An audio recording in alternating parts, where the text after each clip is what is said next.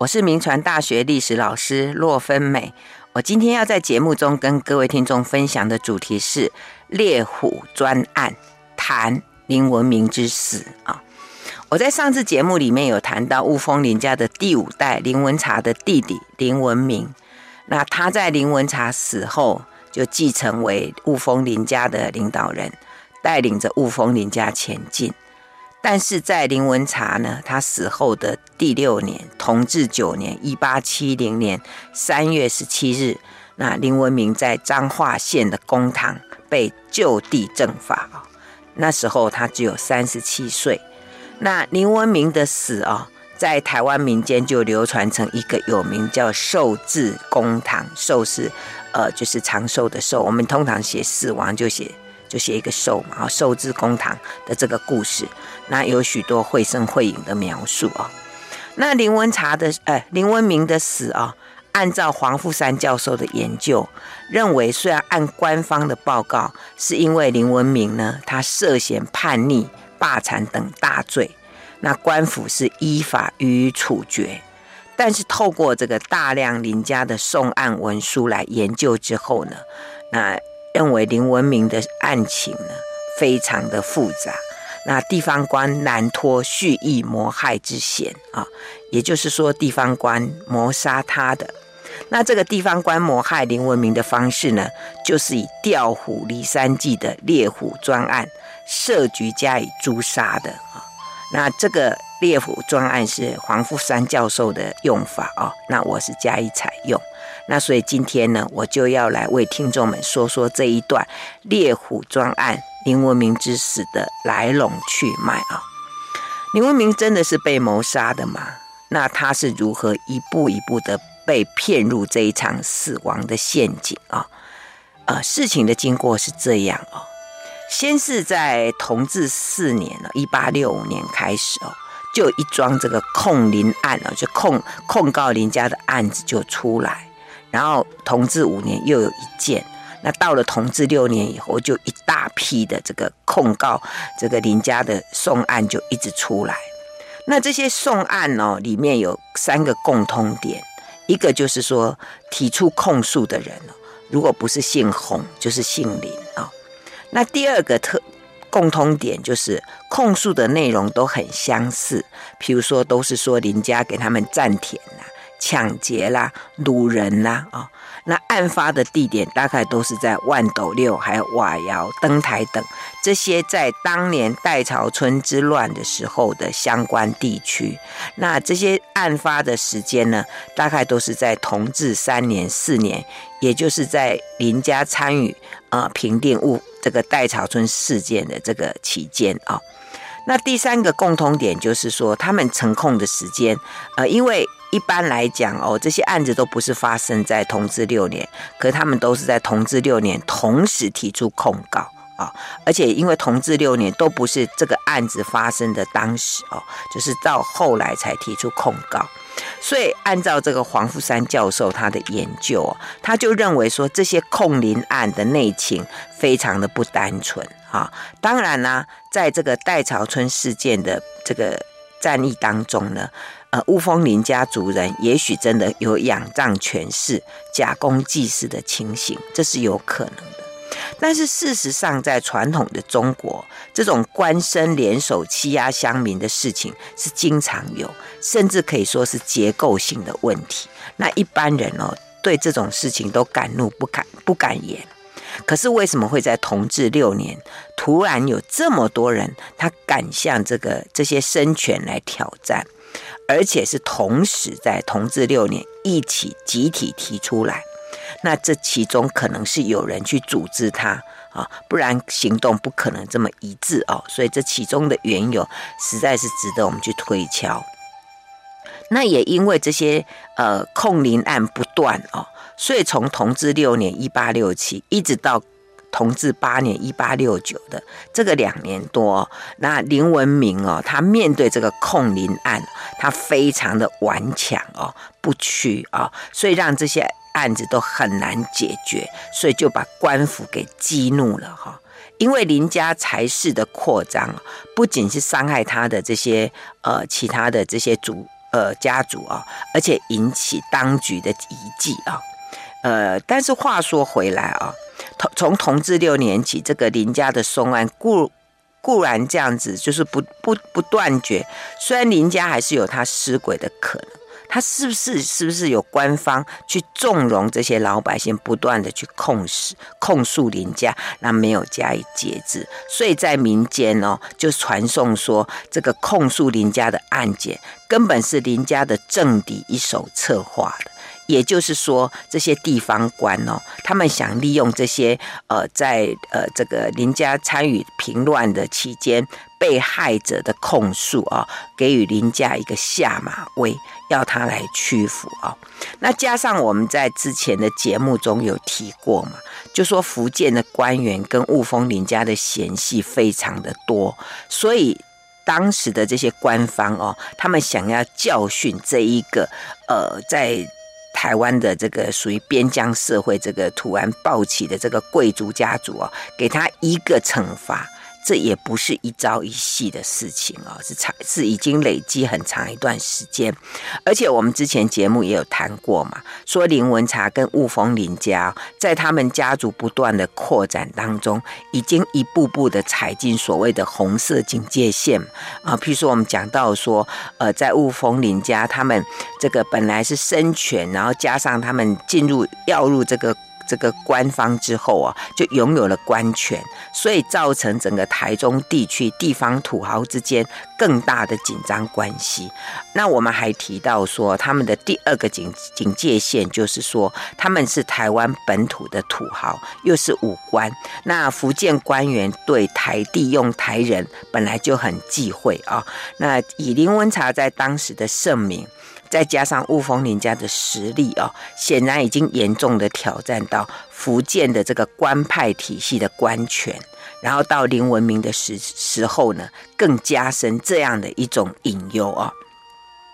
那更严重的是说，这个雾峰林家的扩张哦，更是威胁了皇权。那我们知道，在专专制王权的时代哦，这些王朝他们所关心的就是政权的安危嘛。那这些士绅哦，尤其是这些地方头人，他们可以协助皇家来安邦定国。那这当然可以让国家觉得，哎，这很重要，来重用他。可是也因为他们雄厚的这些地方势力，这可能就威胁到皇权，然后就会被猜忌，就会被提防啊。那当时的这些福建总督英贵哦，因为他是满人嘛。所以他对这个，呃，这种状况他非常的敏感，而且我们知道台湾本来就是一个多乱的地区啊，哈，那呃，像戴潮春之乱呐、啊，或者是更早整个台湾的这些呃乱世哦。这个其实让清朝廷非常的害怕，尤其在太平天国之后哦，那清朝廷对这种地方势力其实非常的防范，所以他们就想要采取这个抑制的行动。不过这一个就是威胁到皇权，引起雾峰林家的这种危机的这样的一个理由，其实是在呃。一直到光绪八年（一八八二年），这整个呃林家的事件结案的时候啊，在他们的奏报里面才有这样的讯息透露出来啊，所以我们可以看到，就是说林家其实早隐伏了很多的一种杀呃被杀的这种危机啊，而且我们知道这个专制政府哦，他们特别注意民间的两个事情，一个当然就是武力，那一个是财富啊，尤其我刚提到说清朝在太平天国。之后哦，那国势大衰嘛，所以他们看到地方士绅势力做大，当然可以帮忙这个清朝可以啊。可是如果你去挑战到朝廷，哇，这就不是朝廷所能够容忍的事情啊。所以林家其实已经一步步的呃走入了这个朝廷的禁区，尤其是在财力方面，因为他们已经发展成为台湾中部的首富啊，所谓的富可敌国啊。那这个在传统的中国是可。羡慕的，但是也是危险的哈。又加上他们在武力上面啊，林家本来就豪族，他们手下里就有一批壮丁哦。呃，那加上林家又出现两名的名将哦，那参加过正规战哦，深通这个领兵之道，而且据地自雄，对清朝廷真的是一个很大的威胁。那又加上林文明哦，他。搞不太清楚状况，而且他很吝啬哦，呃，他不太肯捐献，还跟政府一跟朝廷一直计较什么兵饷的问题啊、哦，所以这个让官府非常的不舒服，所以这个总督英贵啊，他就下令要来制裁这个林文明哦。那这个英贵为了要有效制裁林文明林家哦，他就决定了办理呃，就决定了两项人事的任命哦。那这两项人事呃，这个人事的任命哦，对后来整个林家的这个案子哦，其实关系非常重大。一个是对台湾最高长官台湾镇跟台湾道台的更换，那一个是办他们呃，就是派了一个办案的专门委员。啊，那在这个我刚刚讲是说，他们在这个台湾的最高长官镇跟道的更换方面呢，呃，清朝廷当时就任命了一个呃很重要的人物，叫做杨再元。为什么我说他重要？因为他在后来整个林文明案件里面，其实这个人扮演一个很重要的角色。当时是任命他担任这个台湾总兵啊，因为他是这个英贵的心腹嘛。那另外就是任命这个李兆堂为台湾的道台。那在这两位任命呃赴任呃到台湾来任呃赴任之前哦，那官方就交给他一个重要的任务，就是要他们严惩豪绅助匪。好，特别是林家的林文明啊，那我刚刚讲说，这是在太平天国之以后啊，那清朝廷重振皇权的措施之一啊。那我们就先来看看这个杨再元，他任被任命为台湾总兵的这个部分啊，他是在同治八年（一八六九年）四月之间呢，他就来台湾，然后他负责巡视北路啊。呃，这什么意思哦？就是说，因为当时这个台湾总兵的职务哦，他们。这个台湾总兵的职务啊，从这个雍正十一年（一七三三年）之后啊，那清朝廷就制定了，就是说提督跟总兵都要来巡视啊，巡视一些呃军队啦等等这样。然后在乾隆元年（一七六三年）的时候呢，就议定说台湾总兵是每年一巡，但是一年南巡，一年北巡啊。后来就发展成说每年都要南北各巡一次啊，叫做总巡啊。那日期不规则，大概是在。十月到十二月，呃，这个之间啊，因为我们知道官方就是年底他们就要封印嘛，所以大概在之前，就他们就要巡视完毕这样子啊。那清代的台湾总兵通常是挂印总兵哦，就是他们要，他们其实带着这个这个印鉴开始走啊，位高权重。不仅负有地方治安的责任，也有司法司法权。他们可以跟台湾的道台共同审理案件。那主要的，他们主要的审判权是在刑事案件。那因为他们拥有刑事的审判权，所以他们出巡的时候都会带着师爷，以便他随时就可以来审案啊。然后在同治八年。呃，四月间哦，这个杨再元就要来巡视北路嘛。那当时来巡视的时候啊，就很多这个林家的这个族弟啊，他们就开始一直就上呈很多的这个就是控告书啦哈。而且这个杨再元哦，他在巡视的时候他还挂牌子呢，他还说：“哎，这个各个百姓啊啊，如果哈你们有被那个呃这个这个林家哦所欺负的。”啊，你们可以出来控告啊啊！因为他们这个林在林林文明本来就是一个很坏的人啊之类的这样的话啊、哦。那你看一下啊、哦，诶，他才开始在在巡视，他就已经先给林文明定了一个罪了，说是是劣绅啊，这是坏人，而且鼓励大家来控告哦。那我想，我们知道这个林家在。评定这个戴潮春事件的时候啊，那一定得罪很多人嘛，所以当然很多人这个时候就会出来控告哦。那当时这个林文明一听到这件事情啊，他就觉得很紧张，他就赶快跟这个杨杨再元呢，就是跟他提出一个一个说明书。他说哈，这些人都是哈，我们在帮忙政府平定乱世的时候，呃。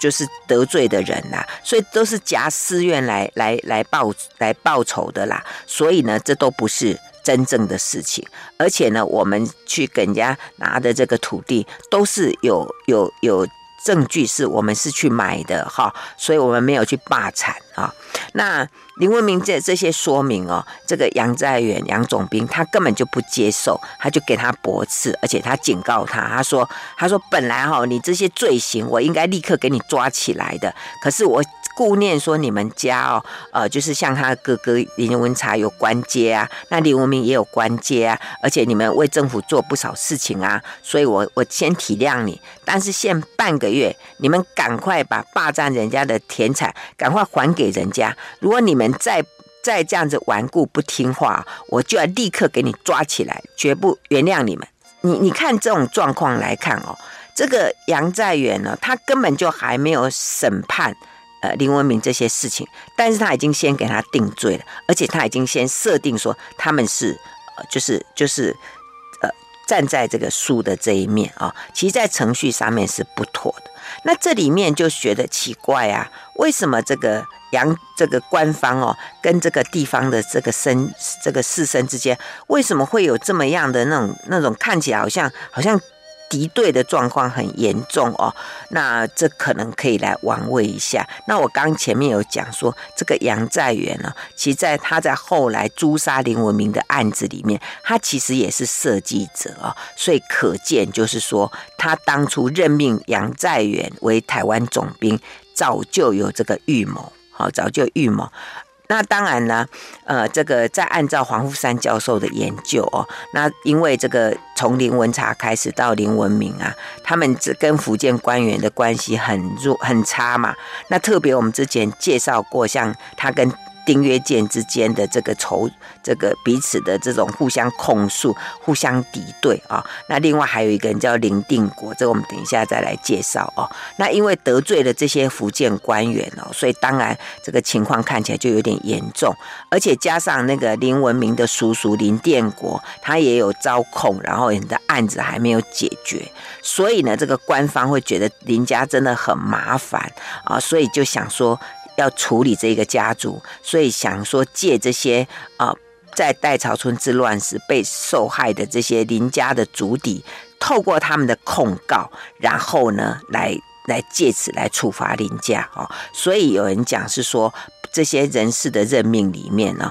其实像丁曰健啦、林定国。可能都是在中间穿针引线啊，但是即使状况也是这样了，可是林文明好像还没有感觉到事情的严重，诶，他也不理会这个杨在元的这个严重警告，还在法庭上继续的抗争。那这次继续的抗争。更惹恼了这个杨在元，哈，呃，那林家在后日后的资料里面是说，说这个杨在元有去跟林家索贿了，哈，那那个林家不理他，不给他贿赂，他就更生气，就想说好，那一定要设计来谋害啊这个林家啊，所以大概在同治八年的五六月间呢，这个杨在元就写了一封。呃，信，然后这个言辞很夸张啦，就写信给这个总督英贵，跟他说林文明很坏啊，他霸占民间的田宅啊，他长呃以势来欺负人呐、啊，他出入都带很多的随从啊，还带很多的武器啊，哈、哦，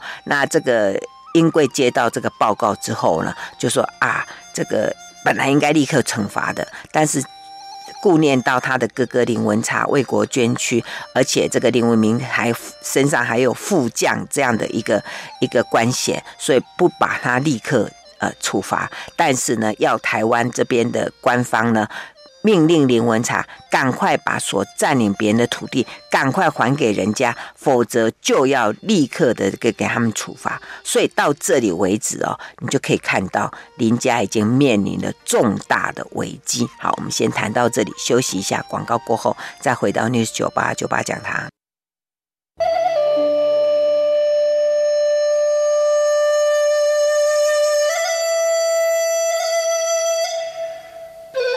欢迎回到 News 九八九八讲堂，我是罗芬美啊。我今天在节目中跟各位听众分享的主题是猎虎专案，谈林文明之死啊。那我在前段节目有提到说，这个总督英贵啊，他为了要制裁林家，他在人事上有一些呃，就是调动啊。那第一个，我们刚前面就讲到说，他派了一个他的心腹杨在元为台湾总督啊。那在这个来台。台湾总督哦来台湾巡视的时候哦，就很他就鼓励大家对林家提出一些控告哦，然后这个杨总兵啊，他就在呃五六月期间就把林文明所作所为呢，以很夸张的文词就呈现给了呈给了这个。总督英贵，使得这个英贵就决意要置林文明于死地啊，这是一个人事的呃任命。那另外一个人事的任任命呢，就是派了一个办案的专门委员。那当时派的是补知府林定国。哈，那这个人的委派就值更值得玩味了哈，因为林定国为什么能够获得这个委派啊？有有两种说法啊，一种说法就是我们刚刚讲到的，就是呃林家的大对手订阅键的安排啊。那美国学者 Muskie 啊，他就认为说，整个这个控林案的发动，一直到林文明被处决，就是跟这个林家的大。大对手啊，丁曰健有关啊。他认为是说，丁曰健在同治五年（一八六六年）卸任台湾道台之后呢，他就呃到北京去觐见呃皇上，然后再回到福州。他虽然不知道他回来之后呢是担任什么职务，但是他可能就利用他的人事关系啊，影响到整个控告林家的案件。所以呃，连横在台湾通史里面呢，就说丁曰健他。呃，就是委派这个，就是林定国到彰化来会审，然后就把林文明给杀了啊。不过黄富山教授认为是说，并没有充分的资料证明丁曰健跟这个案子有关啊，这是第一种说法。那第二种说法是说，是林定国去行贿啊。呃，因为他跟林家有仇恨，所以他就去行贿，那获得了这个职务啊。那林定国跟林家交怨的原因很长久啦，那有很多种说法哦。那但是据这个民间的传闻是说哦，当年这个林文察他到大陆之后啊，他就向总督。呃，那个左宗棠告称，他说彰化县民呢，非常的不满意林定国，因为他不太不近人情啊。那因为这一个呃事情，然后导致林定国就失去了这个彰化县令的这个职务，所以林定国他非常的不高兴。那他在被解除了这个彰化县令的职务之后呢，他并没有立刻离开台湾，他就在暗中怂恿这些呃林家的这个敌对。的这些族人啊，去控告啊，也就是说，呃，我们刚刚讲到说这些呃洪家或者林家的族弟啊，出来控告呃的事情，都是由林定林定国他的鼓动跟协助。那黄富山教授认为说，这个说法可应该可信的哈，呃，因为如果以林家的财大势大啊，以及传统的社会这个乡民都很怕这些官绅嘛，他们如果没有这样的一些资助可以。投靠哦，他们大概不敢去惹乌峰林家这样的豪族。那总之就是说，因为这个林定国，他他跟林家本来就有这些恩怨嘛，哈。那省这些官员呢，他不可能不知道，却故刻意任任命这样一个人来审理林家的案子，所以可见这个案子本来就有一个很明显的企图在这里。好，然后在同治八年（一八六九年）九月。就开始要审判这个案子了哈，就是由这个委员林定国跟当时的彰化县令王文启啊，就开始来会审这个控林案。按照黄富山教授的研究哦，他说这两个主审官，因为他们其实来之前就已经奉命要来严惩林家，哈，这当然对林家相当的不利。但是呢，这个林文明哦，他。却搞不太清楚状况，他不但没有及时向官府低头，而且还继续的抗争，所以这个官绅关系就走到了非常的这个，等于是没有回头路了啦！哈，这其实也就服下了后来林文明惨死公堂的一个原因啊。那我们刚刚讲说他们开始会审嘛，哈，那这个林定国他当时在查办林家的这个讼案，他把他。放得很广很远，就是把所有过去已经结案的案子啊，或者是一些新的案子，全部把它列在一起，总计呢，从林文明到他的叔叔林殿国，呃，到他叔叔家的兄弟林林文凤等等，就是他们总共被控告的案子，一共有四十七件之多，哎啊，那林定国把这个案子给整合之后呢，那王启文县令，呃，王文启县令呢，他就据这个林林林定国的这个呃指令啊，就。发出了传票，那而且他指称说哈，林文明以往哈每次呃这个就是官方要要传讯他来投案，他都不投案啊，所以他说要立刻把他们这个林家这些相关涉案人员通通给我抓过来啊。那黄富山教授就认为说，这个传票的内容哦，显然对林文明就很不利，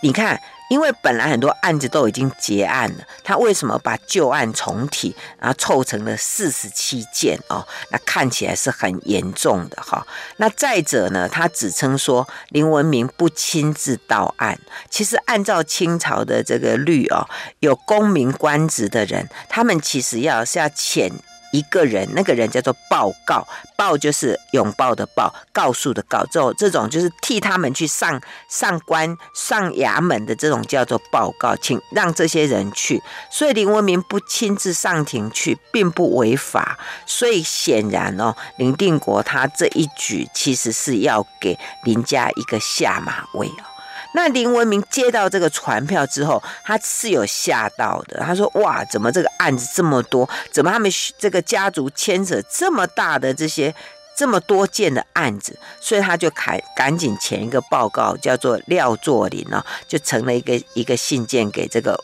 呃，王县令啊，那跟他说，其实所有这些呃去控告林家的人，都是的案件，都是因为当年他的哥哥林文察跟丁曰健呐，他们争功争享所造成的冲突，还有在戴草村案件的这些残余势力，他们乘机来报复哦。他说他的哥哥林文察是奉命来。剿这些呃逆匪，可是呢，现在呢，这些控告啊、真的会让他哥哥一生的忠烈哦，真的会含恨九泉哦，所以他们真是为自己的家族来报冤哈、报屈了哈。那另外就写了一又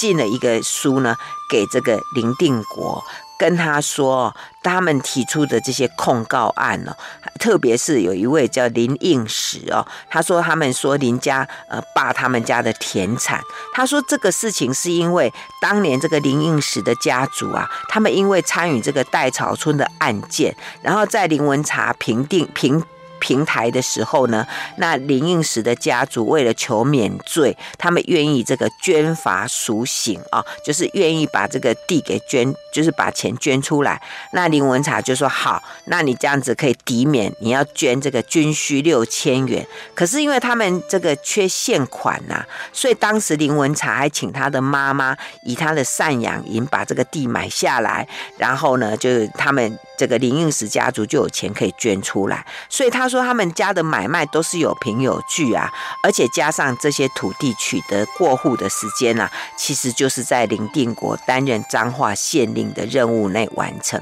那如果有问题，那你林定国是不是应该要负连带责任？因为是在你任内完成的，所以这个说法就相当程度的击中了林定国的要害啊。所以显然，这个林定国跟王文启他们虽然有负担这个严惩林家的压力，可是，在刚刚这一系列的唐讯里面啊，林文明好像都占了上风，所以官方也找不到可以定罪之处啊，所以就在同治八年年底就把这个案子结了啊。到这里为止，表面上看起来好像林家的送案的风暴好像已经顺利度过了耶。然后到同治九年初哦，更是好像风平浪静哦，呃，看来好像林家已经没事了。可是黄富山教授说哦，其实哦，这才是这个台湾史上一个很严、这个少见的这个诛杀豪绅的计谋正在酝酿着。怎么说呢？因为我们刚刚讲说哈，到同治八年底啊，啊、那那个林定国跟王文琪，因为他们会审林文明嘛，那林文明因为哇，这个这个强词，就是找了很多的这个说辞，甚至说根本就是诬告哈，所以让他们没有办法这个给他定罪，然后这个事情就给他结案。那这个因为林定国本来就负有这个查办的使命啊，所以他就很懊恼。在八月，呃，在同治八年年底，他就回到了府城。他说他自己说他回府城是因为那个。那个黎兆堂道台哦，叫他去那边商量事情啦。那可能就在这里面呢，其实就是呃，林定国就是把他审案遇到的困难啊、那就是又加上逢年嘛，过节嘛，就他就回府城。那其实就在那边共商这个对策啊、那后来为什么就是说林定国可以断然是说好，那可以这个来处罚这个？呃，林文明啊，照林定国事后的解释呢，他说哈，这个林文明啊，真是太坏了哈，他每次传讯他都不到，而且来到案的时候还带了很多的乡勇哎啊，那跟林应时在对质的时候啊，都还没有结束，他就他就转头就走，非常的跋扈不礼貌，但是呢，这件事情。从林家的说辞来讲哦，是说在同治八八年九月间呐、啊，就是他们在审案的过程里面，其实林定国曾经到彰化县城林文明的家里要求贿赂八千元，他说你给我八千元，我就给你结案，但是林文明不肯。那林林定国就回府城，那就说动了所有的人，要设计要谋害啊、那当然，林定国到底有没有索贿啦？这个到后来其实有很大的争论。总之就是官府已经着手要诛杀林定国呃林文明的这个案子啊、所以在同治九年啊，一八七零年的一月十四号，那这个李兆堂道台他就传见了彰化县令王文启啊啊，然后。他召见他，结果后来这个杨在元总兵也到，他们三个人在对话里面呢，这个杨在元跟李兆堂都强调说，台台湾地方当局已经决定要除去林文明了，但是为了要避免打草惊蛇，所以他们不采取先把他革职再判刑的这样的正规程序啊，所以这个呃杨。杨再元跟黎黎兆堂哦，他们就迫使王文启说，就是王文启县令说，你要加速执行，那必要的时候我们会给你经费，还给你一些兵勇来支援你哈，而且要而且在其中他们还设计好，要还还这个筹划好，就说由王文启跟林定国筹划一个调虎离山之计，然后一举要除去林文明。那面对这样的一个要求哦，那这个县令王文启他只好说：好好好，等我回彰化县令之后呢，我再来设法，我再来规划一下，好，准备呢，呃，看怎么样可以把林文明抓到，然后来给他判案。好，我们先谈到这里，休息一下，马上回来。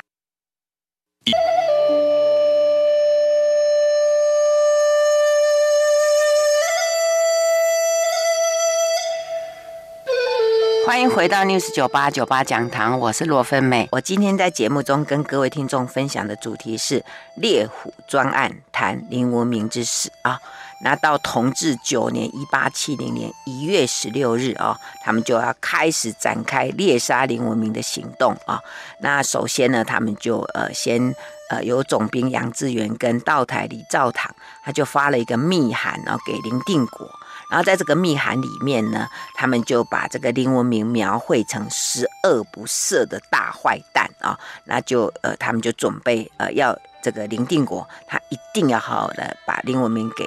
给处理啊。那这个密密案呃，这个密函里面啊，他们就是说，哎，要在民事送案之外。给林文明加上政治的罪行啊，包括是说他召集无赖千百人呐、出入都有呃带械呃这个武器呀、啊，说他呢这个呃就是逐这个这个枪枪台哦，然后呢说他根本就是跟叛逆无异呀、等等这样的政治罪名。那你知道在专制时代哦，你要拒人呃要置人于死地。最简单的方法就是给他扣一个说他叛逆这样的罪名，那就可以就地正法啊。所以他们在密札里面呢，就是要林定国跟王文琪两个人可以从权办理就地正法，而且呢，只是说要秘密的相机进行，以防他逃窜啊！而且是说跟他应允说，如果你们事成哦，就会向上司来报告哦，来给你们很多的奖赏啊！所以你看，显示就是这个长官借着这个职权来影响这个审判啊！那更扯的是说哈，他们除了给这个密函之外啊，他们其实已经印发了一个海报哦，上面就是海报上面写说“文明伏诛，协从往治”。啊，就是说这个林文明已经死了啦，已经已经被处死了，因为呢，他根本就不理这个法治啊，还但是还说，因为他的哥哥是忠臣啊，我们会妥妥善给他安置，然后他所霸的田产已经要还给这个地主了哈，那等等，就是说，因为这张海报的是要让他们在处死林文明之后再去贴出来，所以你看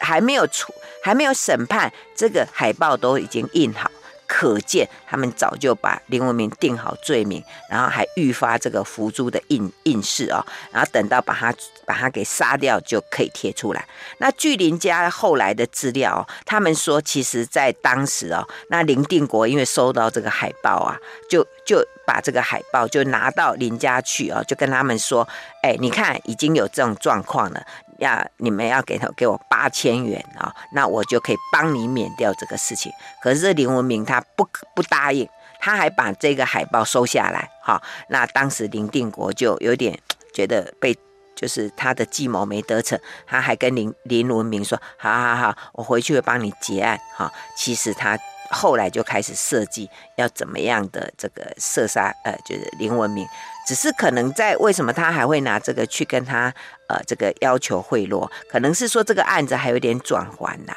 可是林文明因为不领情嘛，就让这个诛杀计划就就呃就只好变成这样啊。那在这个期间哦，除了林定国收到这个密札，让王文启啊也收到这个密札，而且跟他说事情事情很紧迫，呃，如果你碰到紧急状况，你们就可以就地正法啊，而且。当时呢，这个林定国还跑到鹿港去会见这个鹿港的同志孙寿明，然后跟他讲说，我们已经决定要处理林文明了，然后呢，就麻烦你啊，先加以布置啊，那到时候万一有状况，呃，你就带军队来跟我们协助啊。所以你看到这里为止，我们看整个案子已经在密切的在进行中啊。那所谓的我刚刚讲说这个所谓的调虎离山计是这样啊。按照黄富山教授的研究，他就提到，他说，因为这个台湾的这个有一个妈祖诞辰的生日是三月二十三日嘛，所以他们民间大概会在三月十六日